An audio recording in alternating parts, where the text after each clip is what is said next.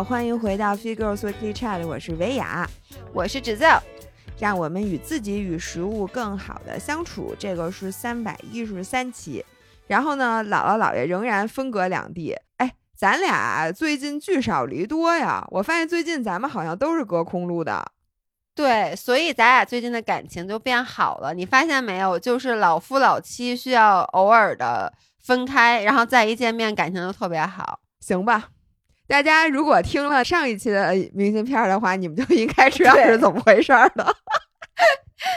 那这一期呢，应老爷的要求，因为这是我们虎年应该是最后一期了，所以老爷给我怎么回事？不是说立春是虎年吗？你昨儿说过的话，你全都给否了。不，但是你不是说那之前也没有了吗？二月四号立哦，咱二月一号可能还有一期。对。那二月一号那是虎年最后一期，所以就是春节之前吧。啊，春节之前最后一期，所以这一期呢，姥爷整了点特别有仪式感的，给我写了一大堆问题，让我们来回顾一下今年，其中包括最开心的事儿、最难忘的事儿、最痛苦的事儿、最自豪的事儿、与自己达成的和解、买过最满意的东西、买过最后悔的东西。什么别人印象说过最深刻的话，推荐的电影、推荐的书、推荐的播客、推荐的 YouTube，不拉不拉不拉，写了一大堆。对，因为我本来是想，毕竟春节之前最后一期了，如果我们俩随便聊点什么别的，就觉得我们特别不重视这个事儿。你知道往年咱们的春节都会聊什么吗？我还翻了一下，吃喝什么年夜饭，对，就年夜饭，包括怎么吃不长胖。我觉得咱们现在已经过了那个阶段了，咱们再也不会去做什么 春节，因为咱们发现了一个血淋淋的真理，就是怎么吃都胖，而且就发现你不管跟大家说的怎么头头是道，轮到自己。了该怎么吃怎么吃，然后该摆烂摆烂。我记得当时咱们还给大家 tips，就是说什么什么早上起来去健身房，什么打破这个恶性循环。结果自己根本不会去的，因为健身房不开门。但是我能跟你说嘛，我春节对不起啊，我又招人讨厌了。但我这个人就是别人跟我在一起都不怎么开心，都愿意跟悠悠一农玩，不愿意跟我玩，我就是这么一人。对不起，但是我能说我春节从来不摆烂吗？每年的春节，一年之计在于春，都是我最激动、最刻苦、最自律的几天。不是，咱这期还录得下去？对你给大家讲一下，就是我写了那些东西以后，我就觉得，因为之前的那些话题，一个是要不然就关于春节都聊过了，要不然就是我觉得跟我们俩现在至少跟我的情况不符了，我就写了这些东西。你跟大家说说，看了这些问题以后，你是怎么跟我说的？我跟姥爷说的原话是：“ 姥爷，我想了半天，我最开心的事儿，我真想不出来，因为我都挺开心的。我也没有什么最难忘的事儿，因为都挺难忘的。我说我从小写作文最不擅长的就是写最开心的一天，最难忘的一件事儿。就你起这题目，我跟你说，你能不能有点水平？”我不是把那小学作文那个寒假作业本上的 那个，就都直接给我摘抄下来。所以你跟大家说，你唯一能说出来的是什么？最自豪的成就，推荐的书，这些都比较能说。像什么那个痛苦的经历，那没什么痛苦的。然后什么与自己达成的和解，都跟我没关系。什么推荐的？买过最满意的东西，买过最后悔的东西，跟我都没关系。那只有最自豪 的事儿，就是我最自豪的成就，就是我让姥姥尽量每个写三个。我说写不出三个的话，写一个也行。后来姥姥跟我说，我最自豪的成就能写三十个，然后呢，推荐的书能写一摞。就是今天咱们这期其实可以只录我推荐的书，别的都不用录，其他的我都写不出来。所以老伴儿，那怎么着？咱们。还录吗？咱们还？我也想问你还录吗？我想问一下，大家想听姥姥说她最自豪的成就和她推荐的书，然后这期就结束吗？如果是这样，你这是你以为咱直播呢是吧？咱们现在就在线等，等大家说出话来之后，咱们再录。不是这期就结束了呀？就发了呀？行，那咱们就捋吧。按提纲捋吧，对，最开心的事儿，你真的没有吗？我我能跟你说，就是，嗯，我不知道是不是因为我是一个情绪很稳定的人啊，嗯，我没有什么大喜大悲，你让我想起每个月我都有好多好多开心的事儿，所以呢，你让我挑出一件事儿来，我觉得特别难为人。你就先说你吧，你不，你不挑出一件，我就问你啊，就这个 moment 嗯让你说你最开心的事儿，你真的没有吗？我现在这个 moment 有，但是这已经是今年的事儿，这不是去年啊。不是啊，这也是虎年啊，就是其实我这个一年的意思就是这个农历的一年，哦，你现在没有。我此时此刻最开心的事儿，不代表是我在过去整年之中最开心的事儿，你明白吗？嗯，OK，那这样吧，因为我其实，在写这个题目的时候，就包括我写答案的时候，我都是这个 moment 我觉得最开心的事儿。就是你现在问我，我能立刻马上答出来我最开心的事儿。举一个例子啊，我今天早上看到，因为大家都知道我们的好朋友琳琳，她马上就要生孩子了。之前呢，我们一直问是男孩还是女孩，是男孩还是女孩，她都不说。她不是不说，她不知道。对他不知道那个小 baby 的那个姿势，他看不出来。然后今天早上我睁开眼睛看到的第一条微信是他在群里说说我知道那个小朋友是什么性别了，就那一刻我就特别特别开心。我就觉得那一个 moment，我就可以说是我过去这一年里面虎年里面我最开心的一刻。为什么呀？你这个话特别不负责任，因为 every 你说的那个当时开心的事儿，你当时都说的是你最开心的一件事儿。对我就是这样的人，就是什么东西都是，这是我最爱吃的东西，这是我最开心的事儿。然后很多人会觉得我说话很夸张，但是这个 literally 就是我这么觉得的。就是比如说我吃 popcorners，我说这是我吃过最好吃的零食。然后我吃另外一个东西的时候，我说这个东西是我吃过最好吃的零食。他们都是我最好吃的零食，我怎么就不能每一个都是最好吃呢？你怎么能这么渣呢？那我告诉你，你最好朋友到底是谁？张维亚、张琳是不是你最好的朋友？张琳也 是。所以我跟你说，姥爷这人真烂透了。大家不要再说什么姥爷比姥姥更什么重视感情啊，或者什么的狗屁！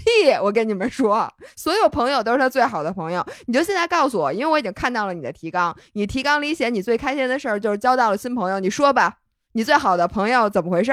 不是，就是我从来没有想过，在我三十六岁高龄的时候，还能快速的结交到朋友。因为我后来发现，就是在今年之前，我所有的朋友都是是上学时候的朋友。你发现没有？或者说不是上学嗯时期的朋友，也是在上学时期刚刚开始工作的时候结交的一些朋友。就可能我觉得二十四岁以后没有结交过什么新的朋友，并且这个朋友是让我就是真心对待，并且就经常去见面的。今年我觉得认识罗京和张琳这件事儿，我现在都觉得挺不可思议的，因为他本来是咱们的一个五人儿，然后跟他相识。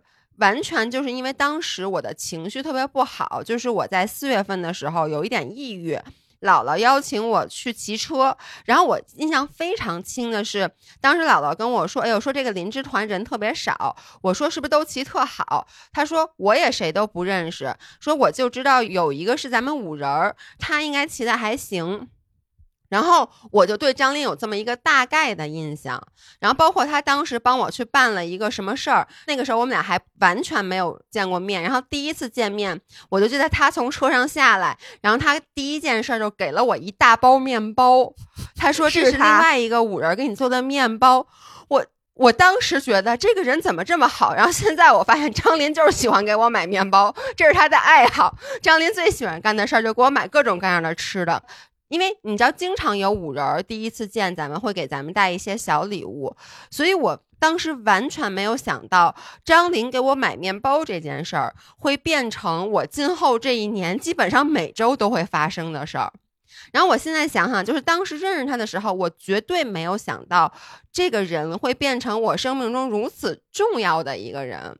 嗯所以这件事让我现在想起来还特别开心。这也是为什么今天早上当我知道了小 baby 的性别以后，其实不管他是男是女，我都会很开心，因为我觉得咱俩是见证了她怀孕的整个过程，并且跟他一直都非常咱俩不是送子观音、哼哈二咱俩将吗？真的是送子观音。就是你知道，张琳她一直想要小孩，一直没要上，结果认识我们的第一个月她就怀上了。但是我就觉得整个事儿特别神奇，所以我对这件事特别开心。然后今天还有一件事喜上加喜，就是姥姥的姥姥出院了。哎，这个你要让问我 at the moment 我最开心的事儿，就是明天中午我就会擦洗我的车辆，再把油加满，然后去医院接上我一百零一岁的姥姥回家过年。因为我觉得没有比这件事儿更让人开心的事儿了。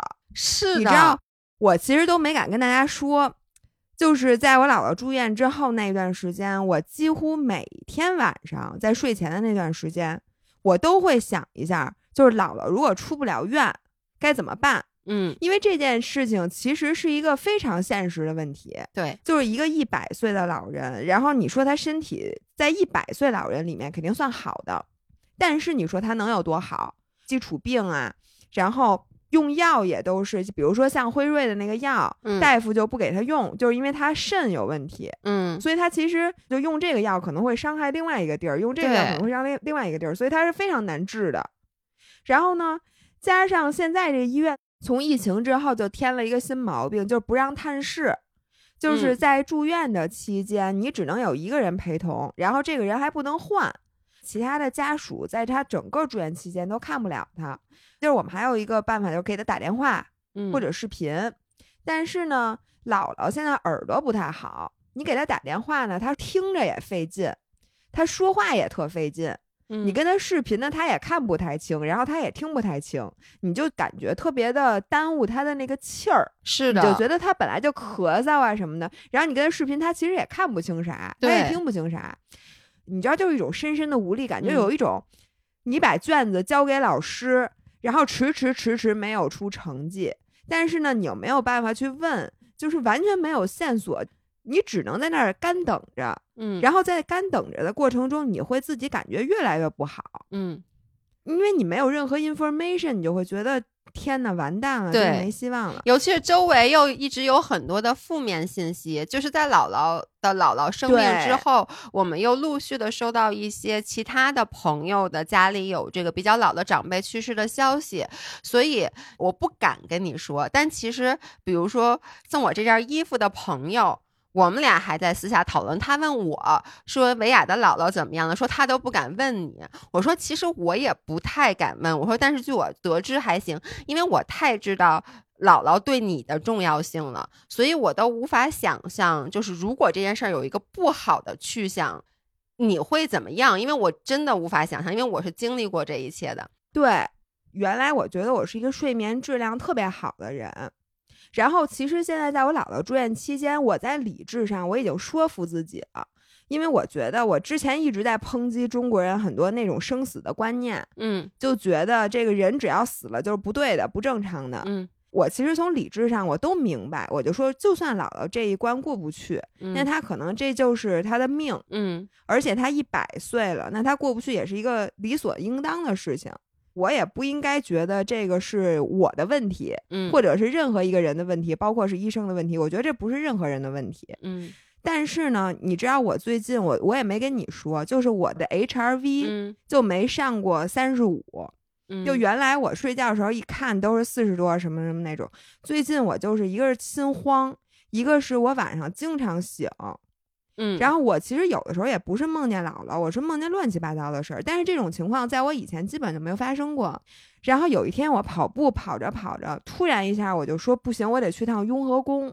嗯然后于是我自己跑到了雍和宫，正好那天人还不多，我就进去烧了束香。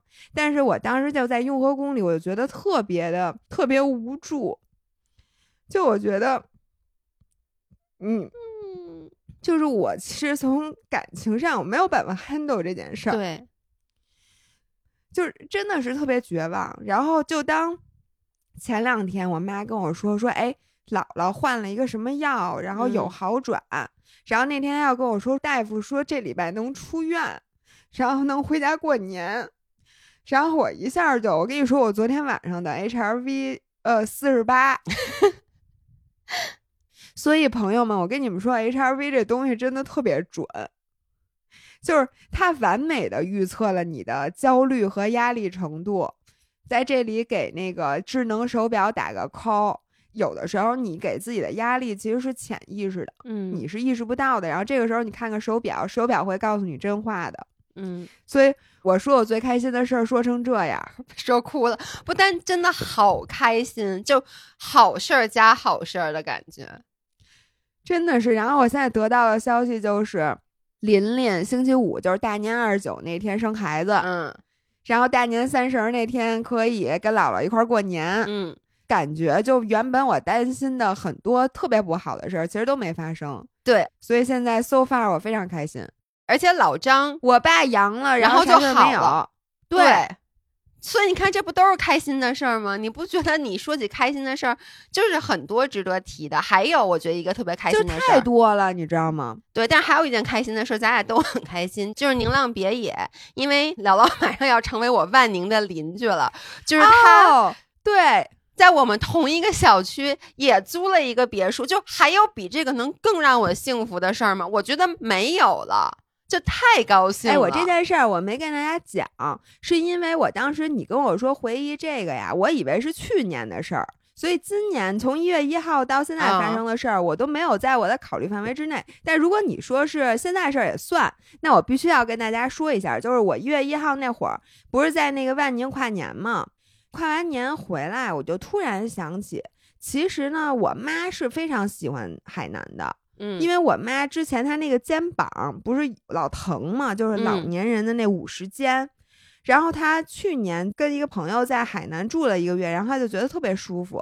然后我突然又想到，我爸这身体这么不好，因为我听说身体不好的老人在海南可能都会好一些，对，就各种而慢性且又有，阳光，对，有院子，然后能去海边什么的。然后我就突然想，如果我去万宁那块儿，就在宁浪别野旁边再租一栋，这样呢，我和姥姥可以一块儿去海南姥爷工作，你是姥吧姥，啊，对。然后呢，我妈、我爸他们如果冬天愿意去那儿住，也可以去那儿住，而且宁浪别野的那个租金就不是很贵，嗯，所以我是完全可以承受的。然后我就说，那我看看房吧，我就找了一个悠悠推荐的中介。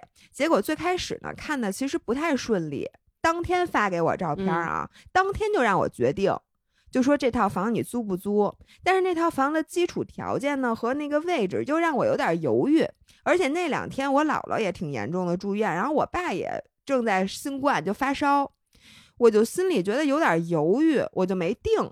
我当时其实还挺责怪自己的，因为第二天呢，那中介就跟我说说你不用看这套房了，这套房我已经租出去了。嗯然后我就说，那你赶紧帮我看看其他的吧。他说其他的房现在非常非常难租，就很少很少。然后又给我发了一套，就整个房况啊什么的，我让我我老伴儿帮我去看了，反正都那么回事儿。然后我心里当时还在谴责自己，我说：“哎呦，想多看几套，结果可能错过了最好的那一套。那接下来我可能只能凑合了。”然后我又犹豫了一下，我就说：“要不再看看别的小区什么的。”这个时候就在那天，悠悠给我发一微信，说：“姥姥，我给你找到了最适合的房子。”然后他就说，我们共同认识的另外一个博主朋友，他和悠悠和姥爷他们是同时间在宁浪别野租的房，但是呢，他现在不想租了。他那个房子还有六个月才到期呢，而且那房子里面收拾的特别特别好，而且就在宁浪别野的旁边儿。然后就问我说：“这套房子你要不要？”就等于他这套房租的还比之前中介带我看的那些房子全都便宜。对，然后呢，房子里边儿弄得特别特别好，因为是博主自己弄的，并且在他住这房子之前都没有人住过，所以就是一切都是无比 perfect。所以那件事就让我非常非常开心。所以现在我已经决定说，过年之后要带那个我爸我妈一块儿去万宁住他们的那个大别野，然后呢，这样我还可以和姥爷多一个一起办公的地儿，就我们俩以后可以一块儿去海南。而且我觉得咱俩一起来海南办公这件事儿，就会解决我之前说的所有在 一起工作的焦虑。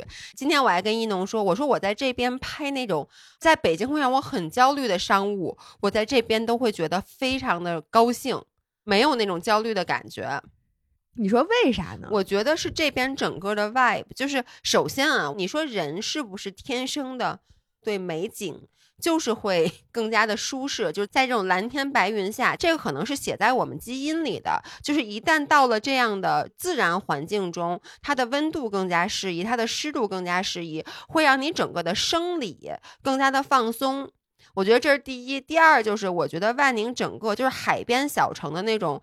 大家比较慢节奏的生活，而且这边真的就没那么卷，也没有那么多杂事儿。就是我觉得在北京，你可能我就总是脑子有一根筋绷着，但到了这边以后就会放松下来。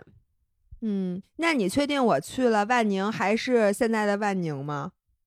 就是每天早上七点，你听屋里有一闹钟响了，有一个人穿着跑鞋啪叽啪叽啪叽就走了，然后满大街跑步。你不跟我住一屋吧？那我只能卷我爸了，我相信他一定不会被我卷到的。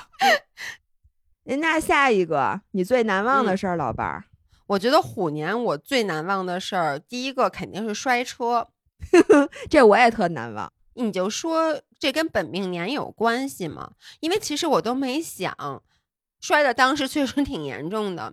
然后我妈就跟我说说你本命年得小心一点什么之类的，然后我才突然意识到。这个是我的本命年，而且我就意识到年初的时候，其实包括你是不是也给了我好多红色的东西？是老爷公也给我买了，就各个亲戚，我觉得我收到了好多条红绳儿，好多双红袜子，好多条红内裤。但是我后来就好像过完春节我就没再戴过。然后呢，经历了摔车，当然我不知道这件事有没有关系。然后我就开始想。我因为我一共这辈子过过几个本命年，三个本命年，对吧？那十二岁的那个本命年就是小学毕业嘛。当时我们是第一届叫做那个电脑派位，就以前小学毕业你都要往初中去考，我们那一届就不用了，就开始那种电脑抽签儿。就是比如说你是海淀区的，那你是中关村一小的，你能上一二三四五六七八个初中，然后他就抽签儿，所以你抽到哪个就是哪个。然后我就被抽到了当时那个时候。是海淀区最差的初中，叫做双榆树二中。大家想一想，我小学就是九八年的时候，所以我当时就，我妈可能也不太能接受这件事儿。然后我自己虽然说我在小学不是学习特别好的，但是我印象特别深。我妈带我去看学校，到了那个初中门口，然后门口那个时候就因为他还没有改过来，全是那种就是把裤子给剪成那样，然后头发那种黄了吧唧的。当时那不是挺帅的吗？小痞子的那种，那不就是我小时候看《古惑仔》的时候最喜欢的造型吗？呃，对，后来我才喜欢的，但当时我就觉得 啊，怎么上这么一个学校？所以后来我就去上了私立学校，因为上了这个私立学校，导致我今后人生的路完全就。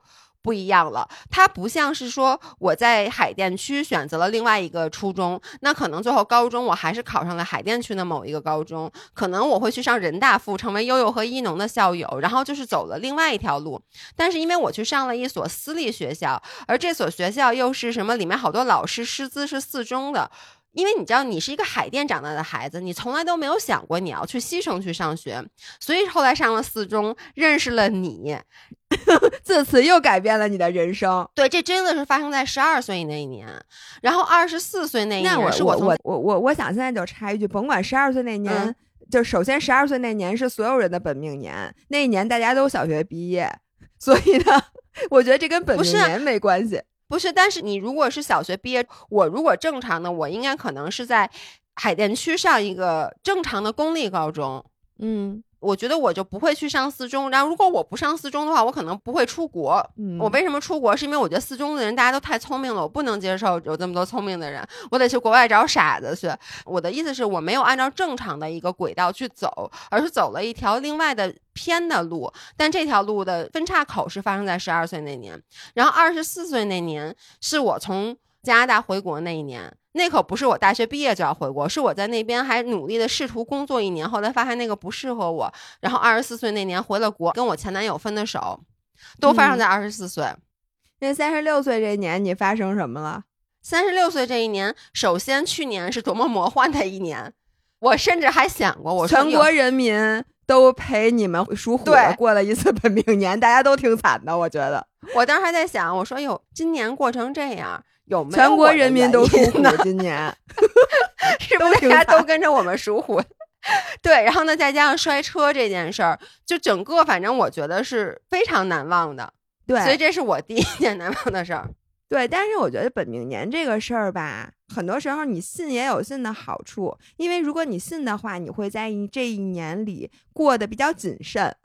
嗯，就是你比较有敬畏之心。原来你嗯可能觉得有侥幸心理，觉得这件事儿我酒后开车我可能没事儿，但是在本命年这一年一般人都不敢，因为就觉得我本命年容易出事儿，所以我觉得谨慎是好的。但是不好的是，很多人可能受到了本命年的束缚，在今年不敢做决定了。就很多可能需要你冒险一下的事儿，大家都选择不在本命年做，可能也会错失一些机会。但是呢，我就问你，就是你迷信吗？现在也不叫迷信吧，就是你信不嗯信这事儿？我能说我是这样的，在没发生之前我不信。嗯，之前咱俩还因为这样讨论过，就比如说你是信风水的，然后呢你会请大师帮你看一看什么的，这个我是不信的。但是嗯所有发生了的事儿，回头看的时候，我发现很多时候我会赋予它一定的意义，而这个意义有时候是迷信的。嗯，我现在是你也知道我是什么人，就是所有嗯那个庙，嗯然后你都去拜，我只要路过，我肯定就进去磕头。嗯，我所有的都是拜一拜，但是我也不许愿，我就是我不图他什么。那你拜的时候，你心里在想什么呀？我心里在想，就是我表示尊敬，show respect，就是我觉得所有这些我不懂的事情，我不知道的这些未知，我觉嗯得都是应该值得尊敬的。因为你现在，比如说，嗯你要是问我说本命年这个事儿，你信不信？说实嗯话，我不知道。但是我觉得我会信，是为什么呢？因为我觉得我需要对他保持敬畏之心，因为嗯这么多年，这么多件事儿，大家总结出来这个规律，甭管这个规律是不是因为这个，就这个本命年到底是能做什么，不能做什么，我就觉得属相这个事儿本身这个民俗是值得被咱们尊敬的，并且万一最后若干年之后推出来，发现这玩意儿有道理呢，咱嗯们的科学所能告诉我们的事情太有限了。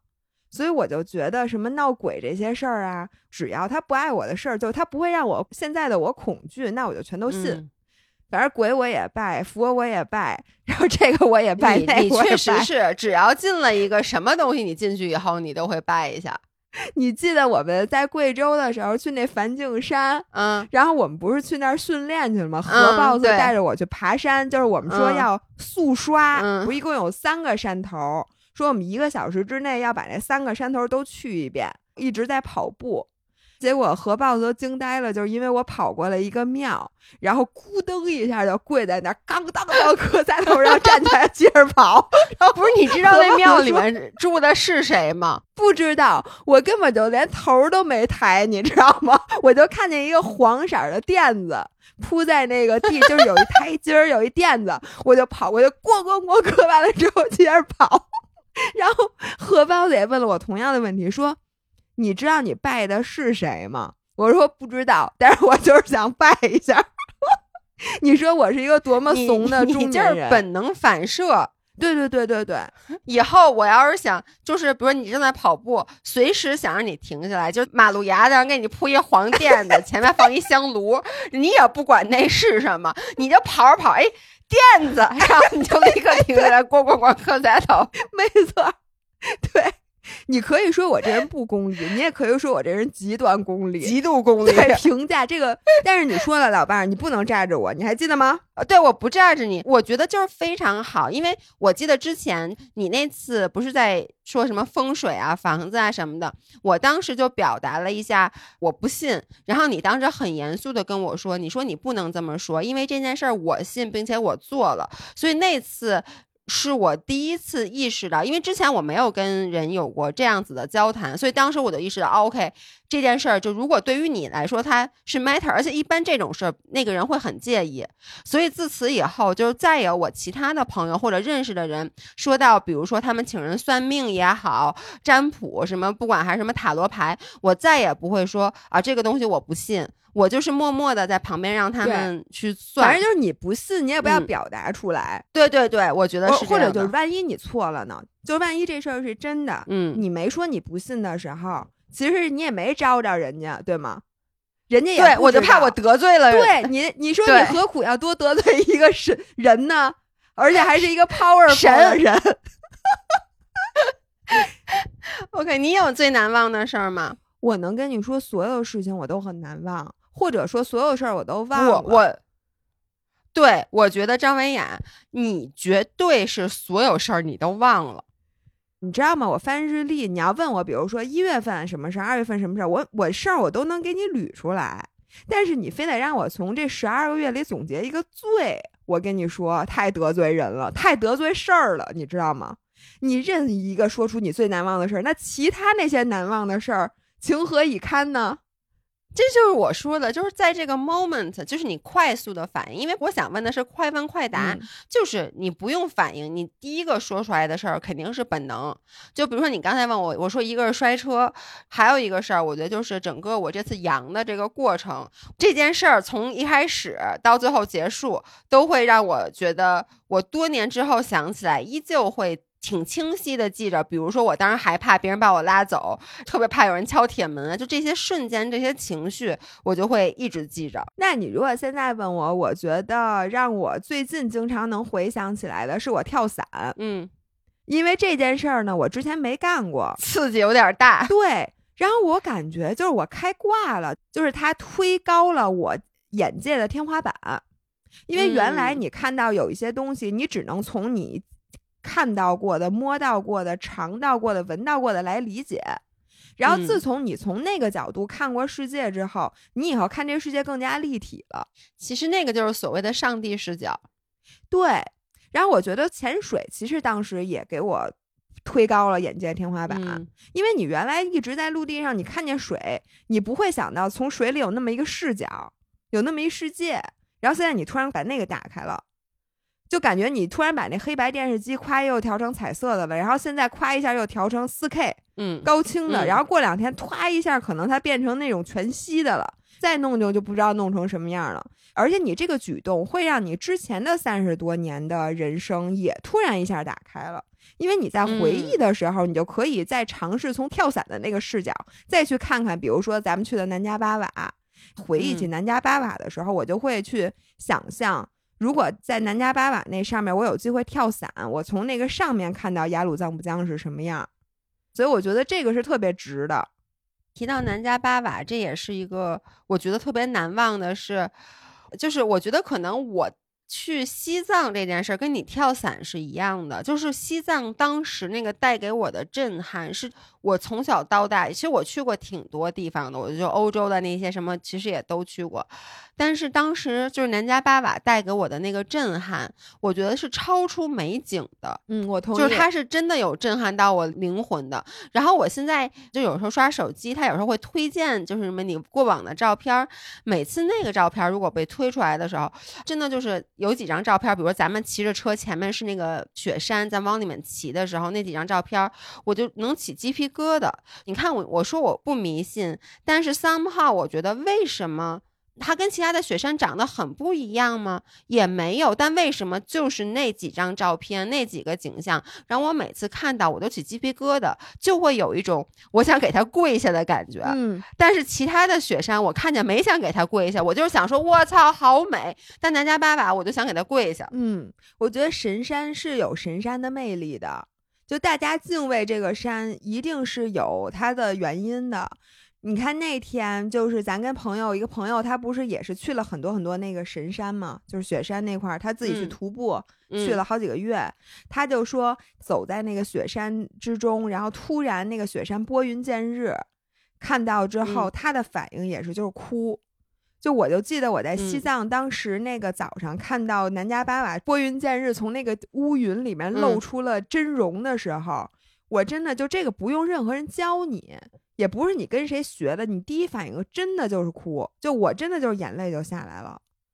嗯然后我的那个好朋友，就送咱俩帽衫的那朋友，他当时去巴基斯坦徒步，嗯在那个星空底下，然后第二天看到那 K two 雪山，嗯，他就说他每天晚上都会哭。就是嗯我觉得这种东西真的是你说不清的，但我觉得这就是大自然直接跟你共振的那种共鸣。所以我觉得如果有机会的话，咱俩一定去那个雪山那块儿徒个步、登个山。没问题，十三天不能洗澡，我之前就邀请过你。没事儿，我以泪洗面。OK，下一个我写的是最痛苦的经历，其实它可以跟最难忘相似啊。但这样我改一下我写的那个。我今天又想了一下，你让我现在回想我过去一年最痛苦的一刻，就那么一个 moment，我觉得我活不下去了。是当时我吃那个清补凉吃坏了肚子，然后呢，我不是。我不是毁了三亚机场的一个马桶盖儿，但你知道，其实当时我已经是食物中毒了。然后我在那个回程那个飞机上，当时我已经开始发烧了，我觉得得有三十八度多，而且它还不是普通的发烧，是那种食物中毒的发烧，然后你的肚子特别疼，然后特别恶心，想吐。然后当时你难受的时候，我觉得没有什么比那个时候让你坐飞机更痛苦的了。就是是不是那个飞机，就是它在高空那个压力什么的也不一样了，就是应该是特别特别难受。我真的，我当时就想，你就让我现在就死都行。然后后来我不是跟那空姐说，我说我那个我当时不能跟人说我拉裤子了，我说我大姨妈，我肚子疼。然后那个空姐最后让我在最后那一排躺在那儿，我就记得我躺在那儿，然后我缩成一团，我浑身的每一寸肌肉。都在疼的直颤，特别特别想吐，但我想我不能吐在飞机上。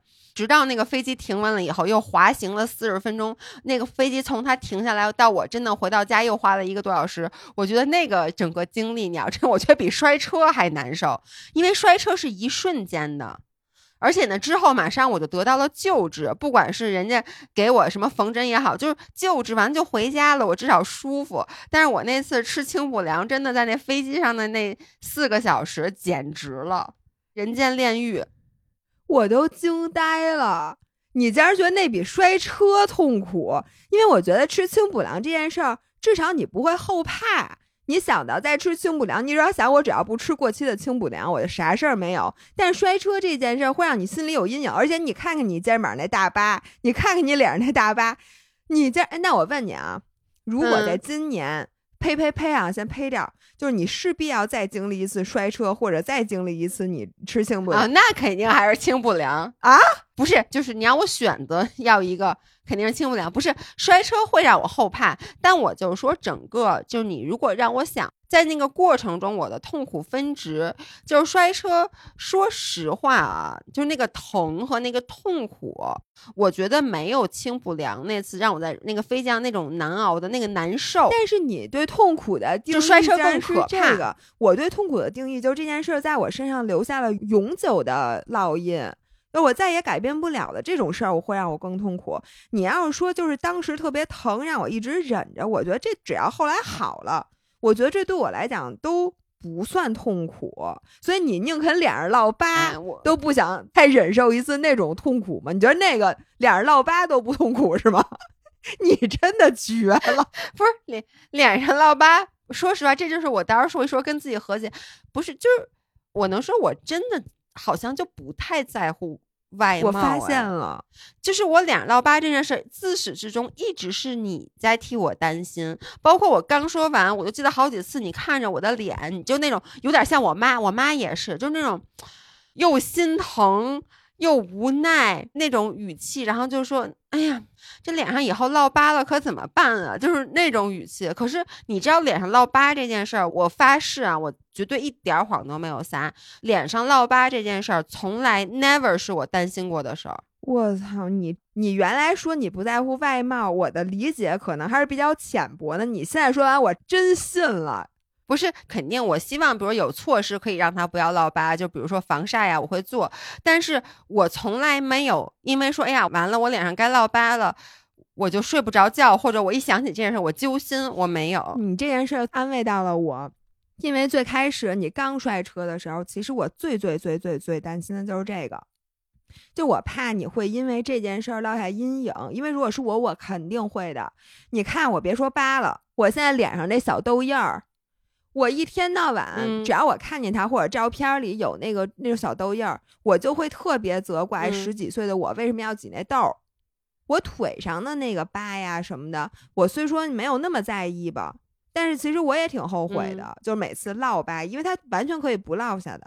所以你知道，当时你摔完车之后，我我都没有怎么敢跟你提，因为我怕你难过。但是可能在你的眼里，我已经提很多次，因为我实在忍不住。你和我妈是唯二两个人提过，对，因为我觉得别人啊，当然还有粉丝，不，我觉得五仁儿大家最担心的也是说姥爷，就是我，我跟你说，我压根儿一开始都没想过这个留疤的事儿，结果好多人给我发私信让我去买那个疤克什么的，然后我跟大家说，你们的私信我都收到了，我也按你们说的买了，但实话实说，那个疤克我连我连三天都没有用到，就是我可能只是用了一次，我不知道为什么，我就觉得这件事儿对于我来说没有那么重要，反而是比如说我不能接假睫毛那个时候的那种痛苦，比这个痛苦大多了。我你不这个人我有病是有病，对不起啊，太有病了，我不想跟你说话。那你哎，你这样，咱们接着这个话题，把与自己达成的和解，你干脆给说了得了。你没有跟自己和解的地方吗？我有啊，你先说，但我这个是一个故事，我得先把我最自豪的成就说出来，我才能与自己和解的事儿呢。对，我我觉得与自己的和解，第一个我当时写就是脸上的疤，就是我发现我很快就接受这件事儿了，就是我看不见我脸上的疤了。我发现这个人呢，怎么那么神奇？比如说，我昨天在跟姥姥说我想做这个选题的时候，我就说，比如说最痛苦的事儿啊，什么什么的。然后姥姥就说，啊，那最痛苦的事儿，好多事儿咱们其实现在不太能说，因为二零二二年的很多事儿。然后我就发现，我都已经忘了，就是你让我写我最痛苦的事儿，我理智上我还能说出来，就比如说在某一个周末的时候，那个周末我特别的绝望，就姥姥他们都在上海，但因为那个周末发生了一些事儿，甚至我当时觉得这个世界不值得，不只是我，不值得任何人活下去，因为这个世界简直太灰暗了。但是我现在想起那件事儿，我只能想到我当时的这个情绪，但我感受不到我当时的情绪了。所以我觉得人真的天生对痛苦的掩盖，或者说就是已经发生过的这种痛苦的事儿，你就把它忘记，这种遗忘的能力，真的是一种非常强的自我保护机制。然后我就发现，我脸上的这个疤，我现在其实脸上依旧有疤。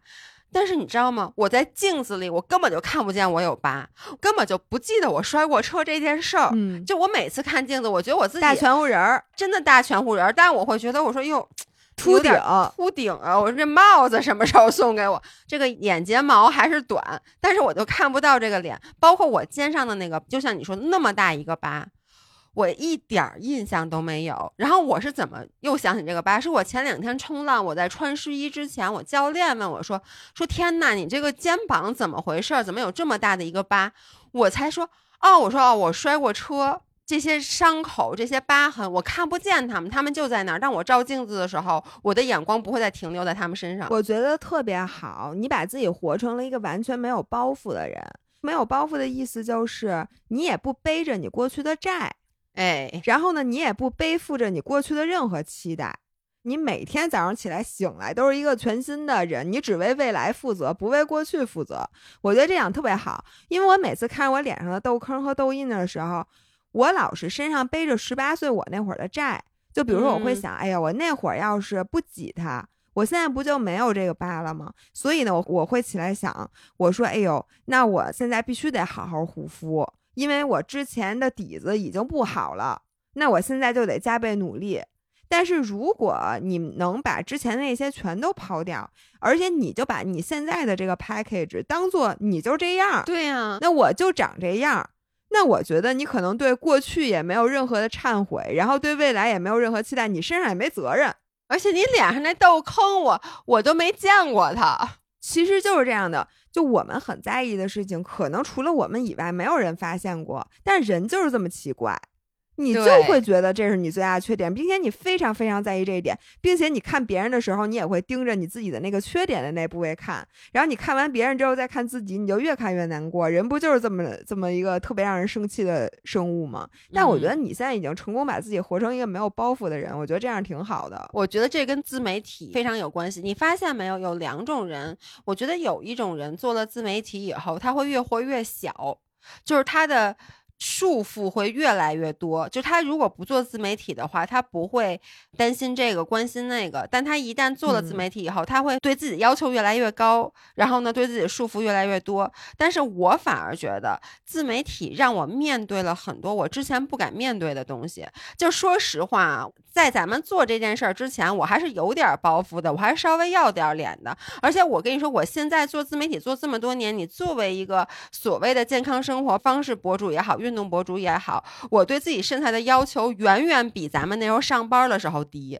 我也不知道为什么，可能就是因为你越做这个行业，越没有办法的需要把自己的所有展露给对方。然后那天他们说了一句话，就是当我那次纹完唇，嘴长成那样，然后我发了照片以后，好多的留言不就是说说老爷这个互联网上已经没有你在乎的人了，对吗？我觉得那句话一语惊醒梦中人，我就想是呀，就是我现在是什么状态呢？这个世界上已经没有我在乎的人了。就是没有任何一个人说他是那种，哎呦，我希望以一个不是自己或者假装更好自己的状态让他看到我没有了，我就这样了。我觉得这是一个特别好的状态。对我现在也逐渐向你这个方向发展了，但是我觉得互联网上还是有我在乎的人的。然后呢，可能是因为我妈从小就说我丑，你小时候没经历过这个打击，对吗？你妈小时候说你丑吗？说呀。你不难过吗？那是不是因为你小时候你妈说你丑，但你长大了变成了美女，你就会觉得总是想起曾经有人说过你丑，你很难过？因为说实话，从来没有人真心的夸过我好看。我觉得他 never 是我，我这么不是我的一个 trait。小时候你妈说你丑，你自己觉得自己丑吗？我也不太照镜，我没印象，我不觉得，就我没这个感觉，就没丑对你来讲没没不往心里去，没事儿。对。真的是这样的，而且就是我实话实说，我长这么大，我觉得没有人发自内心的夸过我是一个美女。就那种美女是更多是来自我工作以后，我努力维持身材，然后我在穿着打扮。原来咱们上班的时候，你会在那方面，或者说你个子比较高，然后你走路带风，有人说哎呦美女。但是其实大家都知道，我觉得我自己也清楚，就我的长相不是一个好看的长相，因为从来没有人夸过我好看。所以大家说我丑这件事儿，我就不太介意，它不是我的一个特质。但我从小就是真丑，但我还特别介意别人 说我丑。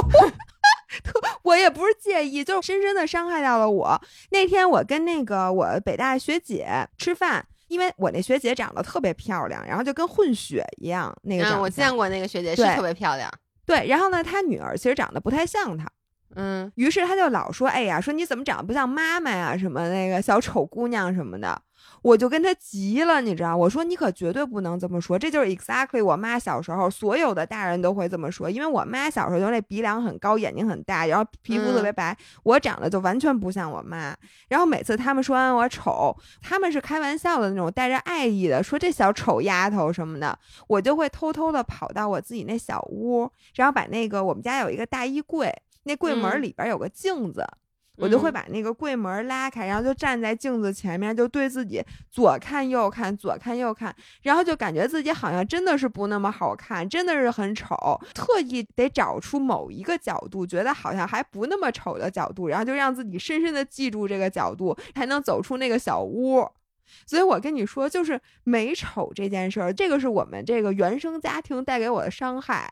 现在特别在乎美这件事儿，不能赖我。这么喜欢穿好看的衣服，比铁三早上起来还要化全妆，还要戴美瞳什么的，这个真的这是最牛逼的。我跟你说，不能赖我，这事儿全赖我妈。你们如果要骂，不能骂我，只能骂。没有人骂你，就你比铁三五点半进水，早上起来先化全妆，游泳 出来以后还是全妆，一点不带脱妆这件事儿，大家只有 respect。我跟。你说，就跟大家见庙里见黄垫子，我要在我前面摆一黄垫子，大家给我磕头了，是吧？那这样，你正好，那你就顺着往下说吧。你最自豪的成就，我跟你说，咱现在已经录了快一个小时了，你最自豪的成就说完，我就等这段的导演就整这段，你要给我掐了，是吗？就咱们现在已经录了一个小时了，要不然这一段略过吧。咱们进行下一个。那我告诉你，我把我之前我有录的话我都删了，你信吗？你最自豪的成就，说吧。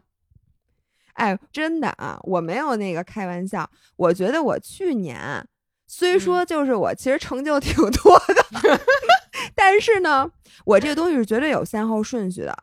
你看，我去年得了那么多奖牌，站了那么多次台什么的，现在只把一个奖杯留在了外面。然后其他的就全都收起来了，你猜是哪个？你是你体育的吗？对，是那越野的那个吗？不是，是我就咱俩一起参加的野鸡游泳比赛的奖啊牌。为什么呀？哎，等会儿啊，老伴儿，我看不见你了，你卡了。天，啊我这哎，有了吗好了，OK，我不看见你，我有点难受，别扭，痛苦的无法呼吸。那我接着说了啊，我跟你说，就这件事儿，我无法给你解释，因为我无法告诉你，我小的时候对游泳是多么多么的不喜哦欢，多么多么的恐惧。然后我也没有给你讲过，其实我最开始学游泳的时候，我是坚信我肯定学不会自由泳。我找了那么好的游泳馆，就 Crown Plaza 上面那大游泳馆，然后嗯特别特别贵的请了私教，把我自己给游吐了。你看那么贵的课，我就去了三次，那七次嗯都浪费了。然后那一年我就再也没有碰过游泳，嗯，当时就放弃了，觉得我不能再游泳了。然后后来又捡起来一次，又去学，又没学会，然后我又放弃了。然后又赶上疫情，就五个嗯月就没有下过水。我真的无数次想起这件事儿，我其实已经认命了。就我说我这辈子就是。自由泳我肯定就学不会了，因为我就是不嗯喜欢游泳。我当时其实已经接受了，但是我没有想到，其实这个就有点像命。我都不是说我故意要求自己，我说张雅，你今年必须得把这自由泳给学会。我其嗯实当时已经放弃了，我觉得这铁三比不比有什么关系啊？干嘛非得一定会游泳啊？但是突然有一天我就想学了，嗯再一学，哎，好像就好那么一点点，也不知道哪天，反正就突然会了。所以嗯你知道吗？虽然咱们那天去参加的是一个特别特别小的游泳比赛，是我还能得第四呢。对，就是没一共没有几个人儿，对，但是呢，就那次游泳比赛，我得第三的这个含金量，我觉得甚至超越了就是小时候得什么数学竞赛的奖，或者你高考取得了一个好成绩，因为那个是我的强项。就比如说你说学习，那我本身我就觉得我学习能力还行，但是游泳这件事儿是我绝对的短板。嗯，所以把这件事情攻克了，我对自己真的就一下子那自信心是上了一个 level，都不是一个嗯。个位数的增长。这件事儿让我在我的记事本里嗯。给自己写下了一句话，就是每个人每件事儿都有自己的时间表，因为我发现啊，就是有的人学东西他就是快，他就是很有天赋，但是他学会了，他可能忘的也快。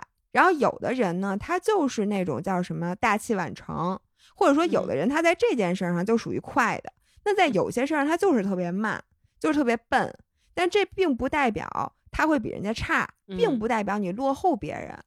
所以像我，你看我游泳这件事，就我既然能拿到名次，就说明我现在游泳不比别人差。但嗯是我你如果说从三年前论，那人家可能已经游的挺好的了，但那时候我还完全不会呢。嗯所以我就觉得，就是每个人每件事真的不能跟别人比，并且呢，我觉得你不能揠苗助长，就不要在自己最不想干这件事儿的时候非得强弩。如果我在自己把我游吐了那会儿，我在要求自己说不行，我今年必须要强迫自己把这游泳学会。那也许我当时学是学会了，但我这辈子都不想游泳了，就是因为你把自己给弄伤了。但是就是因为我在自己特别不想游的时候，我就原谅自己了。我说放弃了，那咱就不游了。我这事儿我不学了还不行吗？最后呢，突然一下我又想游的时候，我又把它捡起来了。然后这件事儿呢，我觉得对我特别重要，因为我以往我花了大量的时间和精力去强弩。比如说，我之前制定了一个目标，我说我今年一定要，比如说比一场马拉松。其实我心里面就不想比这个。但我就会硬顶着，然后把我所有的自律啊，所有的精气神都投入在这件事儿，最后是把这件事儿干成了。但是我可能付出了非常非常多的精力和你知道那种精气神儿，就你跟自己较劲，其实是非常内耗的。我现在就觉得一切要顺着这件事儿本身的时间边走，如果它就还没到呢，你就不要到。所以呢，我在自己的记事本上还写了一句话，叫 “gardening”。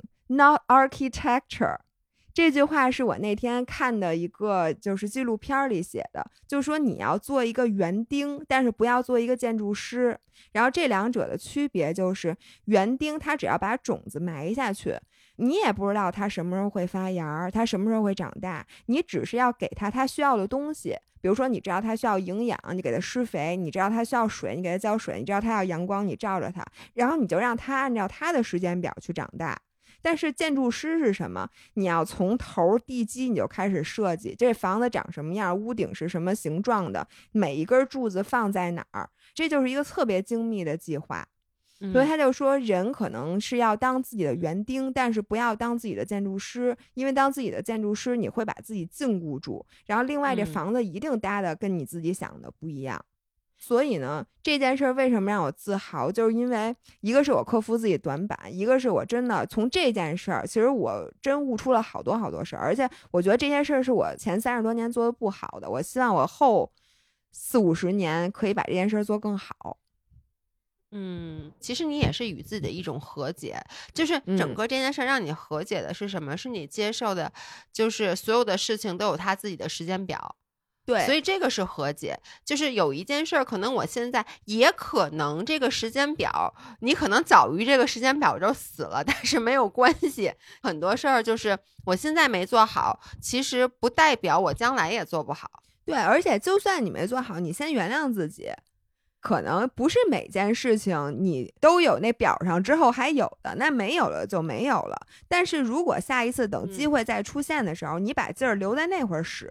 所以我觉得我我与自己达成的和解，也是那天我跟我那北大学姐聊天儿，她就跟我说，她有很多事情她不去干，是因为她不想把运气浪费在不重要的地方，因为她相信人的运气。是固定的数值，嗯，所以他只希望在他真的需要这个运气的时候再去用这些运气。我说，那我对于我来讲，力气是一样的。我原来呢就喜欢把力气平均分配，比如说我今年要做这五件事儿，那在五件事上我平均分配，或者说这三百六十五天我的力气都是匀着使的。但大多数时候你都会前半程用力过多，后半程没有劲儿了。然后当你发现你真是。在看节儿上的时候，但是你已经无能为力了。然后今年我就想学习你冲浪的那个精神。你看，你冲浪什么时候使劲儿？你等浪的时候，你就坐在那儿，你什么都别干，不要那种乱七八糟去找，一会儿往这边走，一会儿往这边走，去那个跟着浪走。你就在你这地儿等。然后什么时候需要用劲儿呢？就是你觉得这好浪快来了，这时候你需要拼命的去划水，去跟上它的速度，就是要把这个力气啊，真的用在这个势头已经来了，你已经看见的，并且你已经感受到了的时候。所以我觉得从今年开始，我要学习就是顺势而为，不要再把力气浪费在有的时候强弩的那种内耗的事情上。嗯，哎，你说到这儿，那干脆啊，下面一个。点就说那个别人说过让你印象深刻的话吧。